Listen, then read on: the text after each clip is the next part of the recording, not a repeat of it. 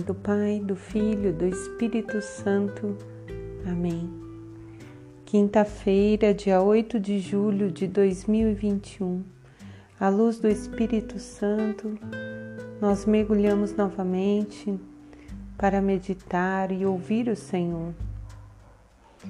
Estamos lá em Gênesis, capítulo 44, 18 21, 23, 29, 45, 1, 5. Um capítulo extenso, mas que se resume onde José, filho de Jacó, vai se revelar aos seus irmãos que foram em busca do mantimento.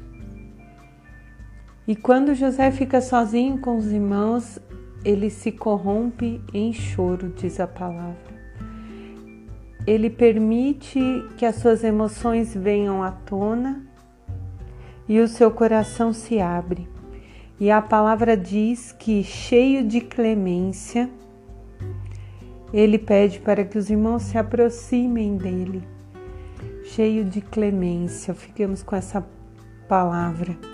José, que viveu aparentemente, poderia ter interpretado Aparentemente, ele podia ter interpretado como um mal os seus irmãos ter vendido ele.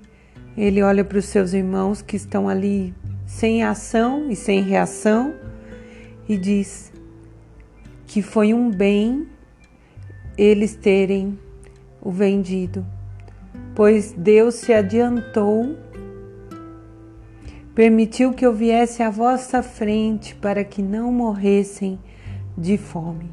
José vê de um mal um bem.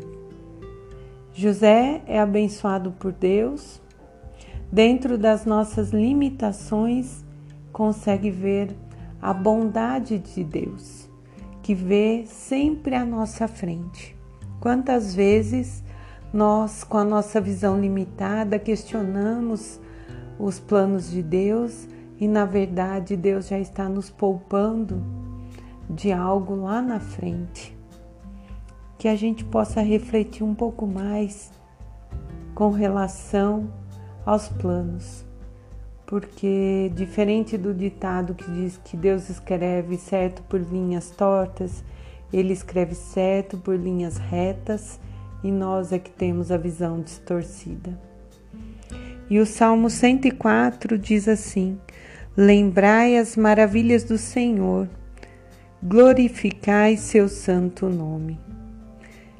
Que diante de toda dificuldade que a vida nos coloca, a gente possa sempre, sempre mesmo, lembrar as maravilhas que ele faz toda hora, todo dia, todo momento.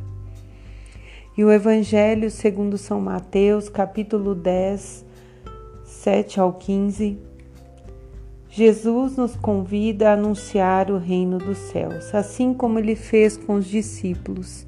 Jesus dá autoridade aos discípulos, aqui na palavra diz: curai os doentes, ressuscitai os mortos, purificai os leprosos e expulsai os demônios.